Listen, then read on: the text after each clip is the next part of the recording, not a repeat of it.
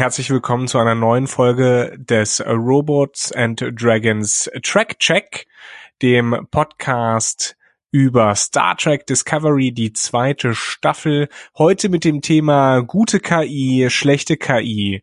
Mit mir diskutieren Nele. Hallo.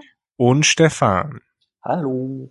Ja, es gibt in dieser Folge relativ viel, dass wir, dass wir auspacken müssen, mehr oder weniger, oder diskutieren müssen. Wir haben uns gerade eben schon überlegt, boah, wie fangen wir das eigentlich an? So, es gibt keinen, keinen üblichen A und B-Plot so richtig. Es ist alles miteinander verwoben, was ja eigentlich gutes Drehbuchschreiben ist. Ähm, trotzdem sind da immer noch ein paar Sachen, die uns stutzig gemacht haben oder geärgert haben. Wie war das bei dir, Nele? Ehrlich gesagt glaube ich, ich mag die Folge auf einer rein von außen betrachteter Weise, sofern das geht.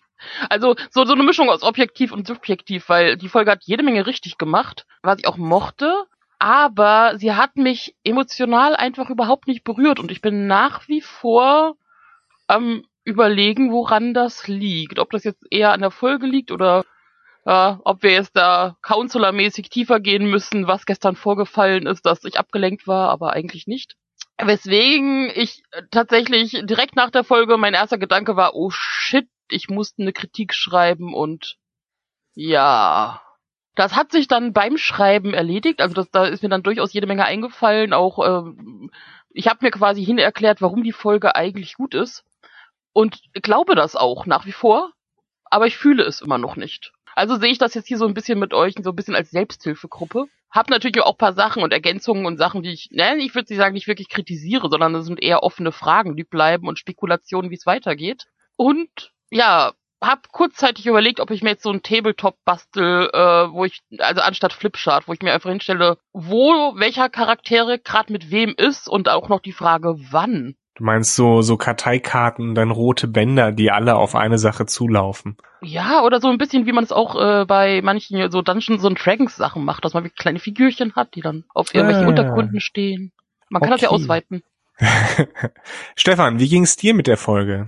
Also bei mir ist es ja so, ich war immer so ein bisschen mehr investiert in die kleinen Geschichten in die einzelnen Geschichten, wo es dann um die Entdeckung eines Planeten oder um die Entdeckung der Sphäre oder um die Entdeckung von Arium ging, als an der übergeordneten Story Arc. Und jetzt geht's halt auf die Zielgerade zu, was ich auch verstehen kann und was ich auch, glaube ich, gesagt habe, dass das eigentlich gar nicht mehr anders geht, als diese übergeordnete Story Arc irgendwie zum Abschluss zu bringen. Aber ich weiß selber, ich glaube, mir geht's da so wie Nele, ich weiß selber nicht, so richtig, wie emotional ich da investiert bin. Obwohl einige interessante Sachen gemacht wurden und auch einige interessante Sachen angesprochen wurden, bin ich mir halt nicht sicher, ob es mich so sehr interessiert, was jetzt mit der Mutter von Burnham passiert ist und das, das war ja generell immer so ein Problem von mir, dass Figuren, die eigentlich tot sein sollten, wieder zurückgeholt wurden und jetzt greift man schon auf die Zeit von, von vor der Serie zurück, um Figuren wieder zum Leben zu erwecken, die eigentlich tot sein sollten. Also es ist halt so, so ein bisschen, die Schauspielerin macht das gut, mag ich auch sehr schon. Also die hat auch äh, in der Serie The Wire mitgespielt, auch sehr gut gespielt und also von Dr. Burnham jetzt. Burnham ah, Senior quasi. Genau. Und aber das, ich bin mir noch nicht so ganz sicher. Ich meine, ein großer Pluspunkt ist einfach etwas, was wir in der letzten Episode ja sehr negativ bewertet haben, dass das so eine reine, ja, Infodump-Episode war. Also ganz klar war, okay, wir haben diese fünf Punkte, die müssen unbedingt rein und schreibt da mal irgendwie drum rum, so dass es ungefähr passt. Hm. Ähm, und jetzt fand ich das hat sich für diese Episode, also jetzt für die aktuelle ausgezahlt, weil das alles sehr viel eleganter ineinander eingeflossen ist. Also es ist, man ist definitiv vorangekommen, ein ganzes Stück und hat auch jede Menge Informationen. Aber alleine dadurch, dass es ja sich auf einen Hauptplot konzentriert und drumherum die ganzen Figuren und auch alles, was bisher geschehen ist, alles sich sehr schön Hand in Hand geht, ist das in sich schon deutlich runder und eigentlich sehr schön gegossen, so inklusive auch kleinen Einwürfen, über die man dann auch nochmal nachdenken kann. Also von daher eigentlich so gesehen sehr gut. ich glaube, für mich hätte das irgendwie besser funktioniert, wenn man, also Dr. Burnham sagt ja von wegen, ich habe diese das schon schon tausendmal durchgespielt. Also und ihr seid alle tausendmal gestorben. Ich glaube, für mich hätte das irgendwie besser ja, irgendwie eine Resonanz hervorgeholt, wenn man das auch gezeigt hätte und nicht nur erzählt hätte. Naja, so ein bisschen haben wir ja eine, einen ein bisschen, Vorgeschmack ja. bekommen durch diese Missionslog-Videos. Mhm.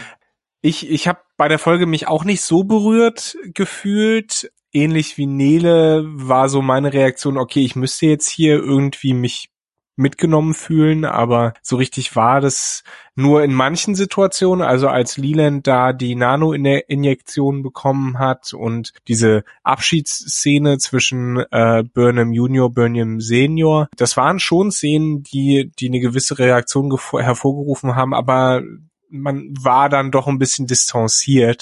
Man muss jetzt nicht immer in Tränen ausbrechen bei jeder Abschiedsszene, aber äh, zumindest die Schauspieler haben sich Mühe gegeben, da wirklich Emotionen reinzupacken und ich glaube, das, das hat auch hat auch ganz gut gefruchtet. Mein erster, meine erste Reaktion auf äh, den deutschen Titel Der Zeitsturm war so ein äh, oh nee, bitte nicht, weil das so nach nach einer sehr B-Movie-artigen Handlung äh, eines Science-Fiction-Films klingt.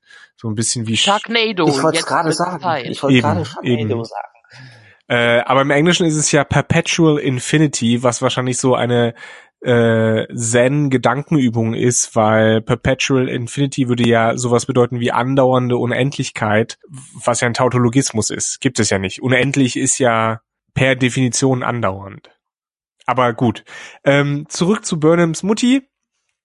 Die ist der rote Engel hat uns dann alle ja schon ein bisschen überrascht, schon Ende der letzten Folge. Und jetzt ähm, finden wir heraus, warum sie äh, der rote Engel ist und dass das mit dem Zeitkristall wahrscheinlich dann doch nicht so einfach ist, wie man sich das vorstellt. Ich gehe immer noch davon aus, dass Burnham selber, also Junior, reden wir einfach von Michael und Dr. Burnham, dass Michael auch noch zum roten Engel wird weil ich diese Hinerklärung mit, ja, wir haben die DNA überprüft und das ist definitiv Michael Burnham und jetzt kommt auf einmal, ach nee, es ist die Mutter und ach, das kann schon sein, weil die sind ja so sich so ja so ähnlich, gerade dann so auf mitochondrialer Ebene oder sowas und das so ein ja, nee. Ja, aber diese, nee, nee, nee, diese mitochondriale Sache hat mich so ein bisschen geärgert, weil ich dachte mir, Leute, ihr habt vorher noch nie davon geredet und ihr habt noch nie gesagt, wir haben die mitochondriale DNA beziehungsweise es ist keine mitochondriale DNA, ich glaube, es ist eine RNA, aber lassen wir das. Wir haben das nie vorher überprüft und jetzt werfen wir es ein. Das hat überhaupt keine keine Auswirkung. Mitochondriale DNA oder RNA ist relativ irrelevant für die DNA eines menschlichen Wesens gerade in der aktuellen Zeit, wo diese ganzen äh, Verbrechensjäger über die äh, Familien-DNA-Sachen, die man so ins Internet schicken kann und sowas, so weit gegangen ist und man so viel Unterscheidung machen kann mit, okay, ist das jetzt irgendwie der dritte Cousin oder ist das keine Ahnung was, da können die mir doch nicht erzählen, dass ausgerechnet in Star Trek ausgerechnet Mutter und Tochter nicht auseinander, selbst eineige Zwillinge kann man unterscheiden. Dazu bin ich also, zu wenig Biologe. Ich habe gesagt, ich will mich nicht so aufregen, aber und das ist auch eine absolute Kleinigkeit, darüber kann man hinwegsehen, aber das ist so ein es ist, nee, nee, nee, nee, nee, nee, nee, nee, nee. Es ist in der Tat eine eine Kleinigkeit, aber diese Kleinigkeiten, ne, die fallen halt auf und die häufen sich auch bei bei Discovery so ein bisschen. Aber gut, äh, ich gebe dir recht, Nele, deine deine Grundthese, dass Michael irgendwann in diesen Anzug steigen wird. Ich sehe das auch kommen. Ich weiß momentan nicht wie, weil der Anzug am Ende der Folge ja wieder 950 Jahre in der Zukunft ist, aber irgendwie können die das mit Sicherheit auch hinbekommen. Das Gefühl bleibt.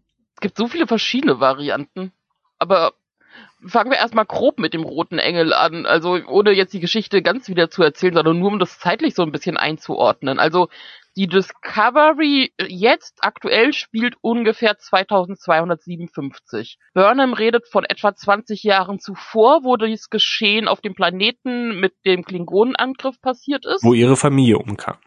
Wo ihre Familie gestorben ist, aber nicht wirklich, obwohl Leland davon erzählt, dass ja er die Leichen gesehen hat. Das heißt, in irgendeiner Zeitlinie, in irgendeiner Form ist da auch mal die Mutter liegen geblieben. Aber so wie wir es sehen, äh, springt die Mutter in ihren Versuchsanzug, den roten Engel, und wird aber äh, nicht, wie sie es eigentlich vorhatte, dann irgendwie eine Stunde vorher äh, wieder rausgespuckt, um die Familie zu retten, sondern landet 950 Jahre in der Zukunft.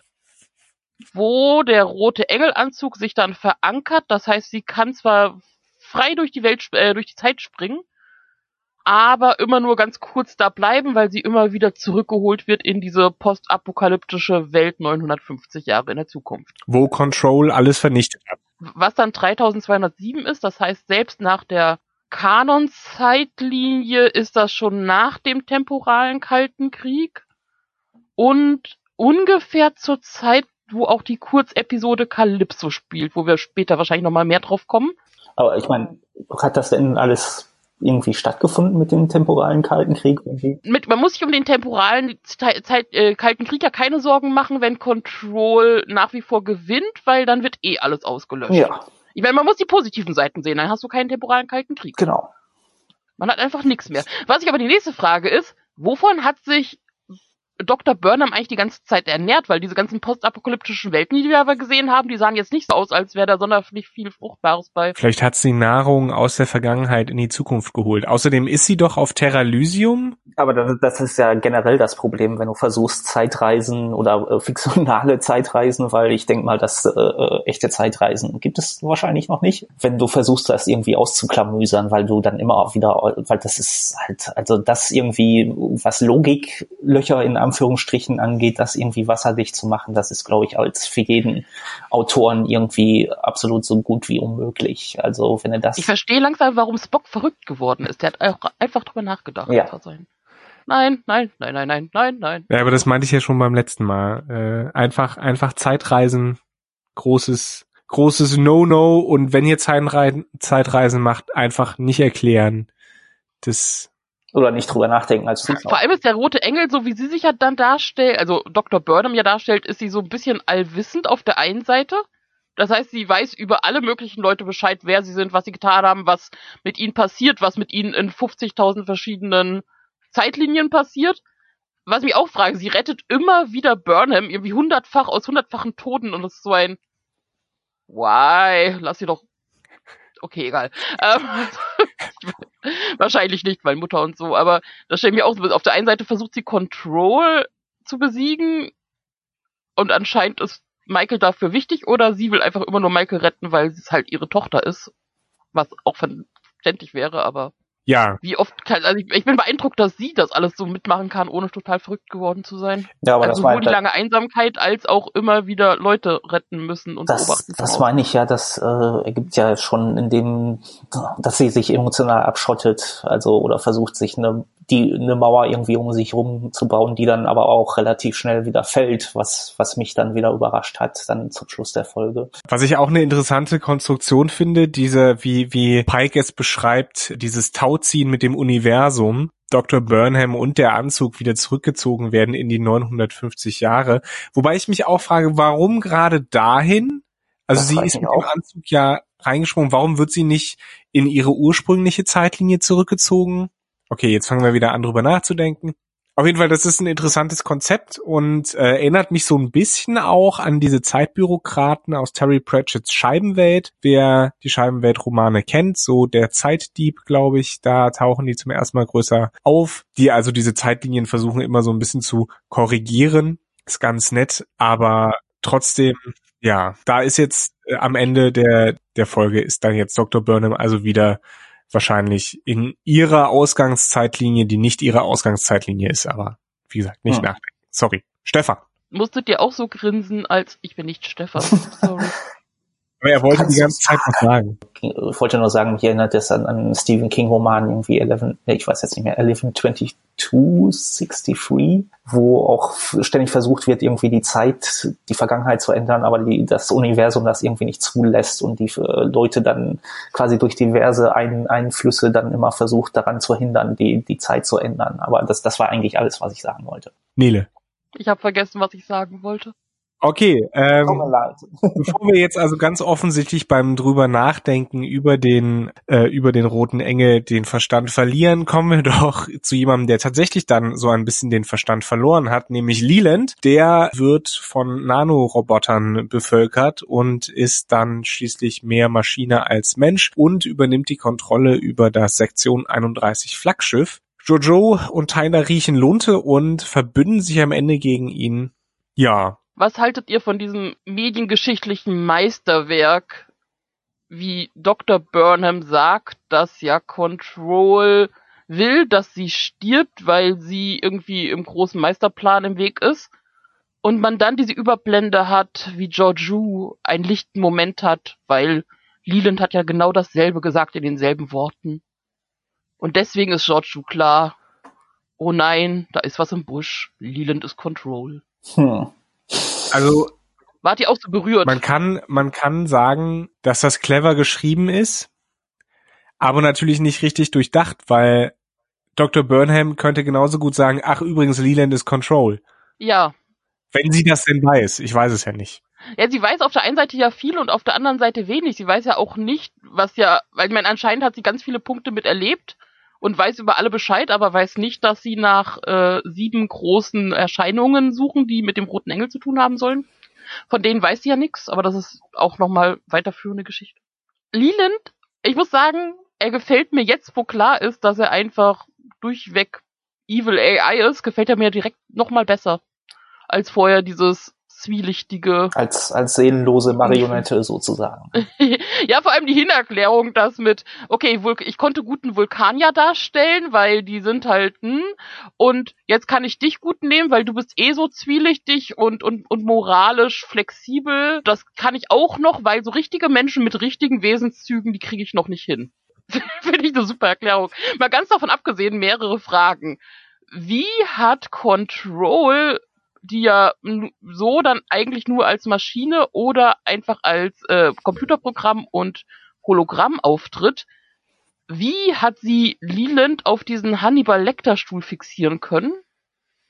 Und warum muss es überhaupt so eine Bösewicht-Auseinandersetzung geben? Weil eigentlich hätte man auch doch diese Mikroorganismen und alles hätte man doch direkt mit diesem Stich ins Auge auch transportieren können oder auch, man muss, man muss ihn doch gar nicht bei Bewusstsein halten. Was hat Control davon? Ich, ich, ich weiß nicht, ich habe mich nur gefragt, das, das, Auge sah noch eigentlich ganz okay aus, dafür, dass irgendwie in der Nadel. Das war rot unterlaufen. Ja. das habe ich mich die ganze Zeit gefragt. Aber, aber, aber, aber viel wichtiger, ist Leland einer der ersten Borg? Das, ich möchte jetzt keine Origin-Story von den Borgs haben. Also das. Äh, Ja, es heißt jetzt nicht darum, dass ich es haben möchte, aber ich meine, entweder sie spielen extrem mit uns, weil, also alleine dieses, äh, wie war der Ausspruch? Struggle Irgendwie is Struggle pointless. is pointless. ja, Ist so ein bisschen so die Polenmarkt-Variante von äh, Resistance is Futile. Ah, Nele, du mit deinem Und- Polenmarkt. Ich weiß nicht, wie ich, wie mein, mein politisch korrektes. Herz das verträgt. Ich sag das zwar immer häufiger, aber die Serie würde sich dann mit solchen Sachen dann noch mehr verrennen in den Kanon. Ja, aber du hast, Sachen. du hast diese Mikro, Mikro-Nano-Bots, die äh, in den Körper gehen. Du hast die Sache mit dem, also ganz extrem fand ich das nochmal, äh, als Tyler ja in den Raum reinkommt, um zu gucken, was Leland macht. Und dann auch äh, sieht, wie das Gesicht ja so halb offen ist mit Nanobots und sowas und sowas. Das, also das sind ganz viele Punkte, ich, ich verstehe wo ich mir denke, hm, ver- Borg, ich höre dir trapsen. ich verstehe schon den, den, die Schlüssel, die du ziehst und das, äh, ich kann dann auch verstehen, warum das der Fall ist, aber ich sage es jetzt nur mal so, ich glaube, dann wird die Serie sich dann wieder in ein Kanon-Problem verrennen, was sowieso andauernd passiert einfach und so, dass Alex Kurtzman dann in Interviews sagen müssen, ja, ja, nee, das, das, das wird alles irgendwie zusammenpassen und äh, ich glaube, das, das, ist einfach nicht schlau, sich immer irgendwie solche Sachen dann zu verstricken, wenn es denn wirklich so der Fall wäre. Sie haben uns schon die Klingonen sehr nahe gebracht und, und viel, ach, ich weiß nicht, ich habe jetzt viel mehr Klingonenliebe. Vielleicht passiert das mit dem Borg auch noch. Haben wir eine andere erste Staffel gesehen? Oder meinst du das Wie, ironisch? wie, wie überzeugend kann ich äh, Schauspielern? Okay. Also ich muss ja, ich muss ja sagen, ich, ich bin mir mit dieser Borg äh, Connection bin ich mir nicht ganz sicher, einfach weil die Borg, die wir aus The Next Generation kennen, die sind ja sehr stark modifiziert, nicht, nicht so oberflächlich glatt wie, wie Leland. Also ich weiß nicht, ob da eine, ich kenne jetzt die Geschichte, die Kanon-Geschichte der Borg nicht, nicht aus dem Kopf raus. Da gibt's keine, also es gibt, soweit ich weiß, in, innerhalb de, des Kanons noch keine richtige Ursprungsgeschichte. Und braucht auch niemand. Das also ich glaube, die Borg leben auch davon, dass man das halt nicht Ja, also ein bisschen, bisschen mehr Mythos und, und Vergangenheit im Dunkeln finde ich immer, immer eine spannende Sache. Deswegen wäre ich da auf eurer Seite, nee, wir brauchen jetzt auch keine Erklärung, wo die Borg herkommen. Es passt auch nicht so richtig zu Discovery rein. Also weil die Borg ja erst wirklich mit The Next Generation auftreten und das spielt ja immerhin knapp, ich glaube, 80 Jahre äh, nach, nach Discovery beziehungsweise nach Star Trek Enterprise, also 90 Jahre, klassischen Serie, sorry, nicht Enterprise, der Prequel-Serie zu, äh, naja, lassen wir das. Das ist auch so ein bisschen timey-wimey, wibbly-wobbly. Ah, aber wir sind ja wahrscheinlich eh in einer anderen Zeitlinie, also ist das auch alles scheißegal. Zumal ich jetzt auch nicht drauf hinaus will, also ähm, ich bin ja eher dafür, dass es keine Borg sind, also auf jeden Fall. Aber trotzdem muss man sagen, dann spielen sie schon sehr absichtlich mit einem, was ich dann auch durchaus, also momentan finde ich es noch nett. Ja, warten wir da mal das, das Ergebnis ab. Was auch wieder interessant ist, also warum das Ganze ja passiert ist, dass Leland dann als Control die Daten der Sphäre will, die ja diese riesen, dieses Riesenarchiv hat mit, mit all den Aufzeichnungen über künstliche Intelligenz und Control will das ja eben nutzen, um sich selbst, obwohl es ist ja eigentlich schon, Control ist ja jetzt eigentlich schon unabhängig und erwacht sozusagen. Control ist Skynet geworden. Äh, wie das passiert ist, wissen wir auch nicht so genau. Und ja, es braucht diese Daten aus der Sphäre. Da, darum dreht sich dann quasi die zweite Hälfte dieser Folge, dass verhindert werden muss, dass Leland an die Daten dieser Sphäre kommt. Ja. Wobei ich fände eigentlich, ich fände eigentlich eine schöne Pointe letztlich, wenn Control diese Daten hat und dann sich einfach herausstellt, aber das ist mein romantisches Herz, dass nicht Antagonismus, nicht Dominanz die Zivilisation zum Erfolg geführt hat, sondern Kooperation. Das, Das, verstehe ich jetzt nicht. äh, muss ich jetzt auch nochmal Naja, fragen, was genau Wenn, wenn diese Sphäre 10.000 Millionen Jahre aufgezeichnet hat an verschiedenen Zivilisationen und äh, auch Umgang mit künstlichen Intelligenzen.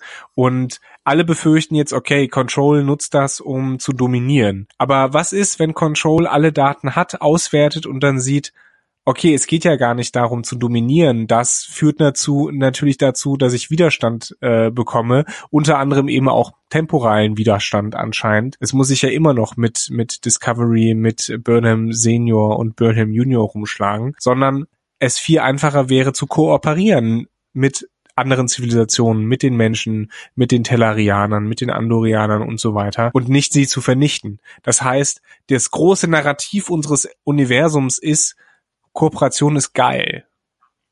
Mhm. Aber dann müsste es ja nochmal anders weitergehen, weil soweit ich das ja verstanden habe, geht es ja jetzt darum, dass man Control abhalten muss, das Archiv komplett zu bekommen, weil das automatisch dazu führt, dass alles zerstört wird. Ja, natürlich, aber das wäre das wäre quasi so ein bisschen der Twist, der auch im Sinne natürlich so der der großen Star Trek Utopie wäre, die ja auch darauf basiert, wir arbeiten alle zusammen und haben uns lieb. Das ist halt natürlich jetzt reine Spekulation und wie gesagt, äh, äh, es, ich glaube, es wäre auch, muss ich ganz ehrlich gestehen, ich glaube, es wäre auch so ein bisschen eine billige Auflösung, aber das, das wäre wär irgendwie, fände ich, eine nette, eine nette Ich Sache. mein, überhaupt mal ein bisschen zur Einordnung. Das heißt, ich habe das jetzt richtig verstanden, dass die Sphäre von Dr. Burnham ja überhaupt erst zurück in die Vergangenheit gebracht Nee, wird. die Sphäre, Also die Sphäre wurde aus ihrer, die war irgendwo anders und Dr. Burnham hat die Sphäre aus ihrer Gravitation gelöst und in den Weg der Discovery quasi geschoben. Oder das irgendwie sowas. Auf jeden Fall hatte sie Mit ihrem Multifunktionsanzug. Oh, der Anzug ist super, der kann so viel. Der kann, als kurzer Einwurf, der kann sogar aus verschiedenen Kamerawinkeln aufnehmen und das direkt schön so YouTube-Vlogger-mäßig zusammenschneiden. Das ist, Aber der hat auch äh, so so ähm, Drohnenkameras. so, so viele ja. Drohnen, Drohnenkameras. Also Aber äh, Okay. zur Sphäre, vielleicht ist sie ja gar nicht so lieb, wie, wie du glaubst, Johannes. Nee, nee, Und, das äh, wäre das wäre ja gar nicht die Sphäre, sondern das wäre nur die Quintessenz aus den Daten, die die Sphäre gesammelt hat. Man kann, wenn man sich die Menschheit beispielsweise anguckt, kann man zu zwei verschiedenen Ergebnissen kommen. Also wir müssen das auch jetzt gar nicht ausführen, ich versuche es kurz zu machen. Ja, kann man zu zwei verschiedenen Ergebnissen kommen. Erstens, der Mensch ist schlecht, weil er sich ständig gegenseitig äh, äh, massakriert und Kriege anfängt und versucht, sich gegenseitig zu dominieren. Oder der Mensch ist prinzipiell auf Kooperation ausgelegt, angelegt und wenn Menschen miteinander kooperieren, teilweise auch gegen andere Menschen, dann sind sie erst recht erfolgreich. Das heißt, Kooperation dauert länger, ist aber langfristig besser als Dominanz und Tyrannei und sich gegenseitig töten. Das wäre für mich so die Quintessenz äh, oder das, das fände ich schön, wenn das eigentlich die Grundbotschaft dieser Daten wäre, die die Sphäre gesammelt hat. Nicht, weil es die Sphäre inten- intendiert, sondern weil Control quasi durch die Auswertung dieser Daten zu dem Ergebnis kommt, ja okay, vielleicht, vielleicht doch nicht alles töten. Bei dieser Sphäre jetzt. Die übernimmt ja dann in der Discovery so ein bisschen zumindest ihren Teil auch vom Bordcomputer. Worauf die alle relativ entspannt reagieren. Ich meine, die sagen zwar, oh mein Gott, das ist jetzt äh, inscripted und alte Sprache und bla bla bla, schön und gut. Aber dafür, dass sie ja vorher schon wussten, dass sie das Problem mit Control haben, finde ich sie immer noch vergleichsweise entspannt, dass da jetzt irgendein AI-System wieder mal ihren Bordcomputer übernimmt. Und vor allem, okay, sie wollen das Archiv löschen und anscheinend geht es darum, dass man es wirklich komplett löscht, damit Control es nicht bekommt. Aber gibt es nicht sowas wie einen USB-Stick oder irgendwas, wo man die sichern kann, ohne dass es in einem System drin ist? Ne, man könnte sogar einfach äh, einen Teil des Systems ab, abnabeln. Kann da ja auch niemand drauf zugreifen, der nicht direkt dann an diesem System sitzt. Wäre möglich, aber Und jetzt denke ich nochmal weiter und jetzt kommen wieder mal Calypso ins Spiel. Abgesehen davon, dass ich es irgendwie ein bisschen schön fände, wenn alle Shorttracks, die wir haben, noch irgendwie jetzt wieder eine Rolle spielen. Also von mir aus landen wir auch noch mal auf dem Planeten äh, oder kommen irgendwie noch mal mit der Prinzessin in Verbindung, bei der es in Runaway zwischen Tilly und dieser Alien-Prinzessin ging. hm, Matt mit dem Zeitkristall. Saru haben wir eh schon abgehakt. Und jetzt natürlich Calypso. Mit Calypso sind mehrere Sachen. Also einmal, der rote Engelanzug ankert 950 Jahre in der Zukunft, was Pi mal Daumen ungefähr ja dann auch zu der Zeit ist, wo Calypso spielt.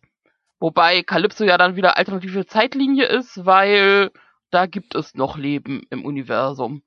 Aber die Discovery gibt's da noch. Und die Discovery sagt, sie wartet, also die, das AI-System der Discovery sagt, sie wartet auf die Rückkehr ihrer Besatzung.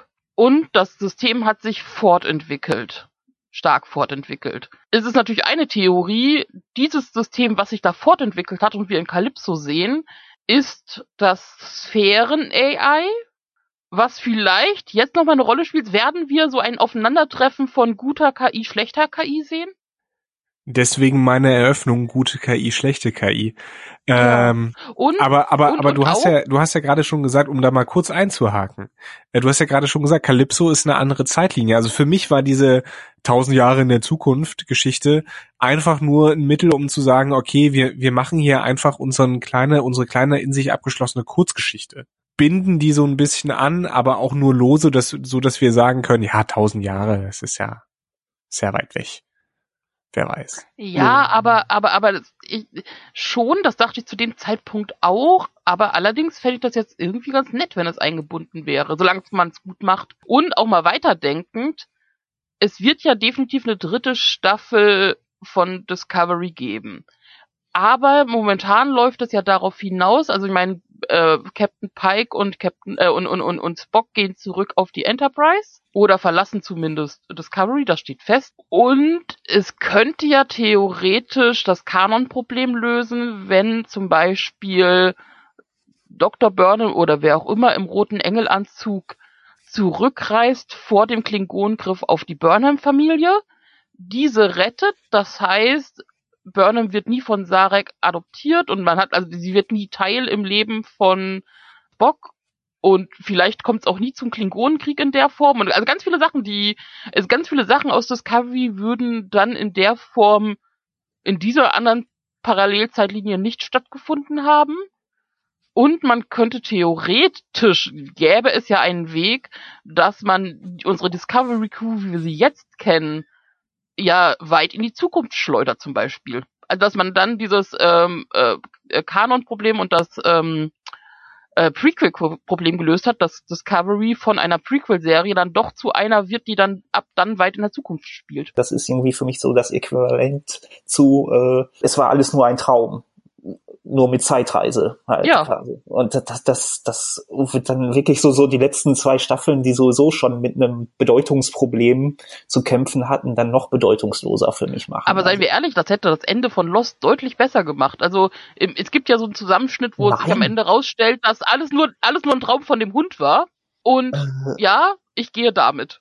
Aber dadurch, dass sowieso innerhalb von Discovery so vieles springend keinen wirklichen roten Faden folgt, also in wie die Serie gemacht wurde bis jetzt, wäre das, wenn man schon weitermacht, durchaus ja nochmal ein Punkt, wo, an dem man ansetzen könnte. also man versucht dann wirklich an einer Beziehung festzuhalten, die einfach schlecht ist und sagt dann, okay, wir ziehen in ein, in ein neues Haus und mal gucken, dann wird sich bestimmt alles besser. Wenn wir, wenn wir jetzt Kinder bekommen, dann wird bestimmt alles nochmal Genau. anders und besser, ja. genau. CBS ja so ein bisschen, guck mal, wir haben jetzt ganz viele neue Star Trek Serien, die kommen, das hält uns alle zusammen. An, anstatt zu sagen, okay, wir versuchen wirklich die tief sitzeren- sitzenden Probleme zu lösen. Also das sind für mich kosmetische Sachen, die dann äh, aber dann letztendlich trotzdem wieder also zu anderen Problemen führen. Also das, das, das sehe ich irgendwie nicht. Ich, ich gehe da sogar noch weiter, wo wir uns dann unterscheiden, weil mein Fanfiction-Herz möchte spontan doch eine Prequel-Serie und zwar ich würde wahnsinnig gerne eine Serie haben mit Ensign Mount und Ethan Peck als Pock und, Sp äh, Pock und Spike. Eine Pock und Sky ist mein möchte ich auch sehr gerne sehen, ja. Po Pock und Spike ist dann einfach die unlizenzierte YouTube-Video-Variante davon. Oder wie ich wieder sagen würde, die Polenmarkt-Variante. Ey, Also mit nicht so laut! mit Pike, uns hört doch keiner zu, mit Pike und Spock die frühen Jahre der Enterprise.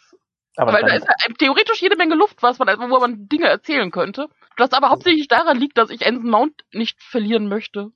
Ich, ich mag Captain Pike. Man könnte, man könnte gerne. ja mein, meinen alten Wunsch erfüllen und Pock und Spike quasi die äh, Nachtcrew-Variante sein lassen auf der Enterprise. Ich meine, Pike und Spock äh, war, waren ja auch mal Kadetten und jung und mussten scheiß Jobs übernehmen. Und warum sollen sie sich nicht auf der Nachtcrew äh, gelangweilt haben? Wir können auf der FedCon die Idee ja mal pitchen an die Schauspieler, Richtig. ob sie da offen für Das stimmt, ja. Können wir machen. okay, ihr macht das und ich unterhalte mich mit den Expanse. äh, Okay, okay, guys, listen. It sounds crazy, but we have an idea. So, Entschuldigung. Wir sind ein bisschen abgekommen vom Thema. Wir sind die ganze Zeit, weil es ist ja auch alles durcheinander, aber äh, wo wir jetzt eh schon über Personalia reden, es gab ja viel Schönes Zwischenmenschliches dann doch in der Episode.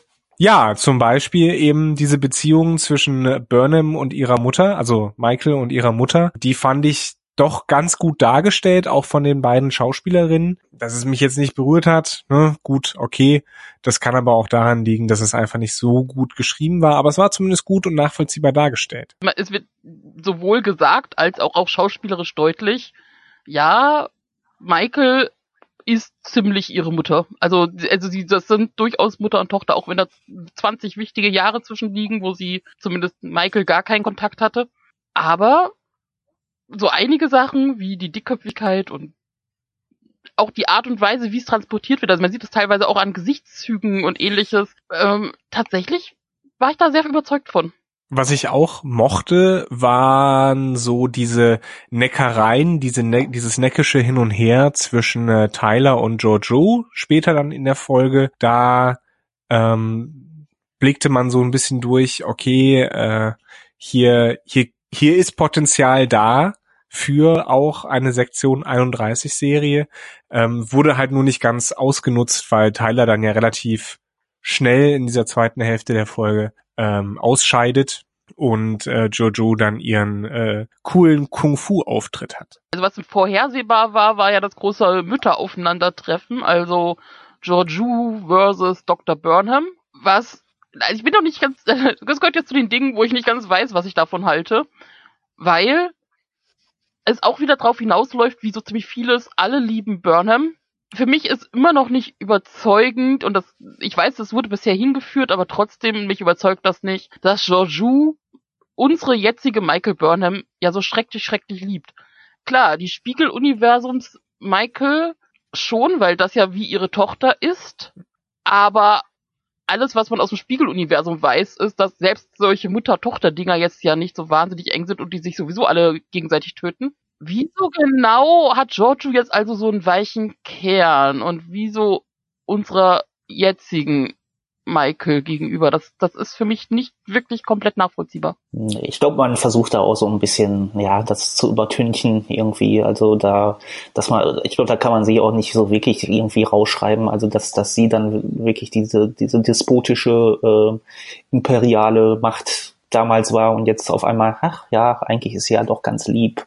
Und ich weiß, ich glaube, das kann man auch nicht so so irgendwie wegerklären. Oder das, äh, das ist auch kein kein Sprung, den ich irgendwie als Zuschauer so wirklich erfüllen kann. Aber äh, ich meine, dann, dann gibt's doch so Kleinigkeiten wie, also zwischen der letzten Episode und der jetzigen liegen fünf Stunden, in der Michael ausgenockt war. Da hat sich Kalber mal umgezogen. Genau, Dr. Kalber hat sich umgezogen. Er ist vom Zivilist wieder im Offiziersstatus und wieder in seiner Uniform in der Weißen. In der Zeit hat Georgiou eingesehen, dass ihr Outfit unpraktisch war und hat die ganzen Nieten abgeplöppelt, weil die sind nicht mehr drauf. Sie meinen, ich bin dafür, weil die Nieten haben nur abgelenkt und sahen komisch aus und ich mag Dr. Kalber in seiner weißen Uniform mehr. Und, viel wichtiger, wo zur Hölle ist Admiral Cornwall abgeblieben? Ja, vor allen Dingen, ja. weil die so eine wichtige Rolle hatte in der letzten Folge. Ich mein, das, das ist das, wo ich dann nochmal bei euch nachgefragt habe, so ein, habe ich irgendwie was verpasst? Ist die Ende, Ende letzten Episode irgendwie, hat die sich aufgelöst? Ist die irgendwo hingebeamt oder so? Aber nee, es wird irgendwie ja mit keinem Wort erwähnt. In meinem Headcanon ist sie jetzt sowieso, die sitzt gerade in der Mensa zusammen mit Nummer, Number One und mit Jet Reno und die unterhalten sich gut, bis sie wieder einen Auftritt haben. Tja, das weiß ich auch nicht das sollte man mal verfolgen. Also nicht nur das mit Control, sondern dass auf der Discovery irgendwie ständig Leute spurlos verschwinden. Vielleicht gibt es auf der Discovery auch so einen Zeitsturm. Die Leute werden, ohne es zu wissen, dann in diese, in diese äh, Zeitspalten reingezogen und dann irgendwann anders wieder ausgespuckt, wenn es Schreiberinnen und Schreiber gerade daran gedacht haben, oh scheiße, wir haben diese Charaktere ja noch. Oder einfach ein total kaputtes äh, äh, Beam-Transportersystem, was irgendwie über wild Leute durch die Gegend beamt. Oder aus der Zeitlinie gelöscht aus irgendeinem Grund. Wir haben noch gar nicht richtig über Spock geredet, also über Pock, aber noch nicht über Spock. Ja, dann. Das lag für mich auch daran, dass er irgendwie sehr äh, wenig beigetragen hat. Oder ah, das stimmt doch. Du hast, du hast kein Herz, Stefan. Äh, also erstens, Spock mag Wissenschaft. Ja. Keine neue Erkenntnis, aber ich finde, er hat das sehr niedlich vorgetragen. Sehr enthusiastisch. Das, direkt im nächsten Augenblick hatte ich die Hoffnung, dass vielleicht Tilly und Spock irgendwann mal zusammentreffen näher, weil die könnten doch total die Wissenschaftsfreaks Das wäre allerdings auch eine sehr, sehr sehr interessante Paarung. Und dann Vulkanier sagen nicht, ich liebe dich, sondern lass uns Schach spielen. Ja, Liebe ist ja eine Emotion. Schachspielen ja, ist Logik. Nicht, aber Schachspielen geht. Aber das ist quasi deren Weg zu sagen, komm, ich mag dich. Spock und, und Burnham mochte ich ja sowieso schon, auch in den letzten Episoden zusammen und diesmal noch besonders. Also jetzt, wo die Rollen so ein bisschen umgekehrt sind, wo Spock jetzt doch wieder zu sich gefunden hat und voll den großen Bruder-Modus anschmeißt und ja äh, noch Verständnis für Burnham zeigt und auch ihre emotionale Lage. Das fand ich alles sowohl schön geschrieben, als auch, dass das zwischen den gut harmoniert hat. Also deshalb habe ich ihm total abgekauft. Auch, dass halt wirklich so ein Wechsel stattgefunden hat. Schweigen Walde euch nicht anscheinend. Wie gesagt, ich bleibe bei meinem Ein äh, Eingangsstatement. Naja, also ich würde sagen, ähm, wir haben ja schon festgestellt, dass Ethan Peck das ganz gut macht, dass die Serie das auch ganz gut darstellen kann, diese Beziehung zwischen, zwischen den beiden. Da hat sich jetzt also für mich so im Lauf der Serie relativ wenig geändert. Aber es zeigt für mich auch nochmal so ein bisschen, dass das so ein bisschen ja, ich will nicht sagen verschwendet ist, aber falsch eingesetzt. Also das hätte man viel früher bringen können, das hätte man viel schöner, viel intensiver äh, darstellen können, auch ein bisschen humorvoller, ähm, was ja immer mal wieder an, anklingt zwischen den beiden, weil sie sich ja auch so ein bisschen wie Geschwister necken. Und das tritt in dieser sehr vollgepackten Episode auch ein bisschen in den Hintergrund, also ein bisschen zu sehr vielleicht. Fassen wir zusammen. Ja, fassen wir zusammen. Die Zeit ist aus den Fugen. Ja, einfach mal Hamlet zitieren, wenn, wenn wir nichts Besseres wissen oder, oder Shakespeare zitieren. Was bei Star Trek funktioniert. Also zusammenfassend für mich, diese Folge hat mich, mh, wie soll ich sagen, naja, wie Nele schon sagte, es ist eine komplizierte Folge, weil sie zum einen den, den Plot vorantreibt und ein bisschen was erklärt und, und auch genug Fragen offen lässt, spannende Fragen offen lässt für die nächste Folge. Wir haben jetzt noch 12, 13, 14 oder 12, 13, 15? 14. Nee, 14. Nee, 12, 13, Also 14. drei Folgen noch. Äh, das heißt, zwei Folgen noch, um alles irgendwie groß abzuschließen. Und die, in der letzten Folge werden bekanntermaßen ja äh, nur noch die Fäden zusammengeführt und ein kleines Send-off gegeben. Ja, das ist die Frage, wie sehr spoilern wir? Also äh, reden wir auch über das, was im äh, Promo-Trailer für nächste Woche kommt? Ja, weil das ist ein Promo-Trailer. Ja, die Klingonen kommen wieder. Warum? Irgendwie, also ich meine, natürlich ist die Frage, inwieweit und inwieweit der Promo-Trailer jetzt einen auch, auch ein bisschen auf die falsche Fährte lockt und, und das dann gar nicht so die große Rolle einnimmt, aber irgendwie taucht äh, Klingon wieder auf, der Klingon-Planet, wo Baby Tyler, also Baby Vogrel ist. Ach du Scheiße. Ja, irgendwie so. Und, und, und, und also, so, also so wie ich letzte Woche schon sagte, ich weiß nicht so richtig, wo es hingeht und dann gucke ich den Promo-Trailer und ich will noch nicht wissen, wo es hingeht. Aber das ist- Also, Also ich, ich, Stefan. ich, ich habe den Promo-Trailer jetzt nicht gesehen, aber äh, wurde das nicht irgendwie schon vorbereitet in der einen Klingonen-Epi- Klingonen-Episode, die wir alle nicht so gerade toll fanden? ja, bestimmt, aber, aber ich hatte jetzt in der letzten Folge die Hoffnung, es bleibt einfach weg. Für mich, also es ist so dieses, ich brauch's nicht mehr, komm, weg. ja, Jetzt nee, da kommt so hast du ein, nicht sie kommen Discovery wieder und wenn jetzt in diesen ganzen Zeiten wir war und wer mit wem jetzt noch mal die Klingonen kommen, ist es so ein ich meine, ich habe immer noch so einen letzten Funk Hoffnung, dass sie alles richtig jetzt hingeschoben bekommen, aber ich habe mehr Befürchtungen. Also wenn die Klingonen machen insofern Sinn, ohne dass ich den Trailer auch gesehen habe. Also ich weiß auch nicht, was da genau drin drin vorkommt, aber die Klingonen machen insofern Sinn, als dass sie ja auch von Control quasi ähm, bedroht werden bedroht sind. und ein gemeinsamer Scha Feind schafft Verbündete. Das heißt, das könnte quasi der Moment sein, in dem Klingonen und Föderation sich gegen den gemeinsamen Feind verbünden und so dann ein aber das wäre so schaffen. eins zu eins Orwell gerade. Ich, aber die sind ich ja, ich würde die über sind- diese Verbindung sehr, sehr lachen. die sind sich ja hinterher dann auch nicht mehr, also wenn, wenn man jetzt den Kanon folgen sind, die sind sich ja hinterher auch nicht sehr, knu trotzdem nicht unbedingt knusper. Also Frieden schaffen, von davon kann auch durch das, durch das, durch Control keine Rede sein. Du musst in anderen Zeitlinien denken. Ja, Okay, denk in anderen Zeitlinien, because that's that's where we are with Star Trek Das ist so ein bisschen das Discovery. Problem mit der Folge, weil, weil die Sache mit Ariam, da konnte, da, da, da hat's geholfen, wenn man sich so rein auf die emotionale Schiene und einfach geschoben hat und einfach die Folge hingenommen hat und sie, man konnte innerhalb der Folge aufgehen und hatte dann eine Verbindung, sollte aber besser nicht nachdenken. Das Problem jetzt ist in der Folge, man muss in gewisser Weise durchaus nachdenken und zumindest ein paar Punkte verknüpfen, weil sonst ist man total verloren hat aber darüber dann nicht mehr so die emotionale Verbindung. Tja. Naja, also ich bin, ich bin gespannt, wie sie versuchen, den, den Sack noch zuzumachen. Nächste Folge. Aber es, es sitzt bei mir schon auch natürlich dadurch, dass wir sehr viel darüber nachdenken, eine gewisse Müdigkeit ein, muss ich gestehen. Also ähm, Mhm. dadurch, dass es diese Twists and Turns gab, die alle nicht so super nachvollziehbar sind, möchte ich jetzt einfach nur noch ein halb, halbwegs befriedigendes Ende. Also so richtig, richtig emotional involviert, muss ich sagen, bin ich nicht mehr so ganz. Ich bin gespannt, wie sie es zumachen, aber darum geht's mir auch in erster Linie, dass wir da einen Abschluss haben. Voll emotional involviert war ich bei Discovery noch gar nicht. Ähm, also so richtig, wie ich das auch aus anderen Serien kenne, wird, glaube ich, jetzt erstmal so schnell auch nicht passieren. Auch wenn man das natürlich bei einzelnen Figuren und einzelnen Linien durchaus funktioniert. Aber trotzdem freue ich mich jede Woche auf eine neue Folge. Also tatsächlich schon Donnerstag sage ich so ein, oh ja, morgen wieder Discovery. Nicht nur, weil ich das halt schon rein quasi in meinen dann in dem Moment Arbeitsalltag einbaue, sondern ich freue mich tatsächlich drauf zu gucken, okay, was habt ihr diesmal für mich? Selbst wenn es dann schlecht ist und nicht nach dem, wie es mir gefällt, ich freue mich trotzdem drauf. Es ist schon so manchmal so eine Wundertüte, wo man sagt, Aber eine von den guten, nicht die von dem Polenmarkt. Eine, eine, Wundertüte auf einer Achterbahn, manchmal mit sehr vielen Tiefpunkten und dann auch wieder so den einen oder anderen Höhepunkt für mich. Aber äh, wie ich eingangs schon gesagt habe, ich bin mir nicht sicher, ob mir die, die übergeordnete Story Arc so viel bedeutet wie die kleinen einzelnen Geschichten, die wir immer wieder eingestreut bekommen haben. Das hat auch viel mit Sehvergnügen zu tun, mit dem alten Gefühl von, es kommt jede Woche eine Episode, die alle ungefähr zur gleichen Zeit gucken und man sich dann auch mit den immer wieder Leu äh, gleichen Leuten wie so Schulhofgesprächen drüber unterhalten kann.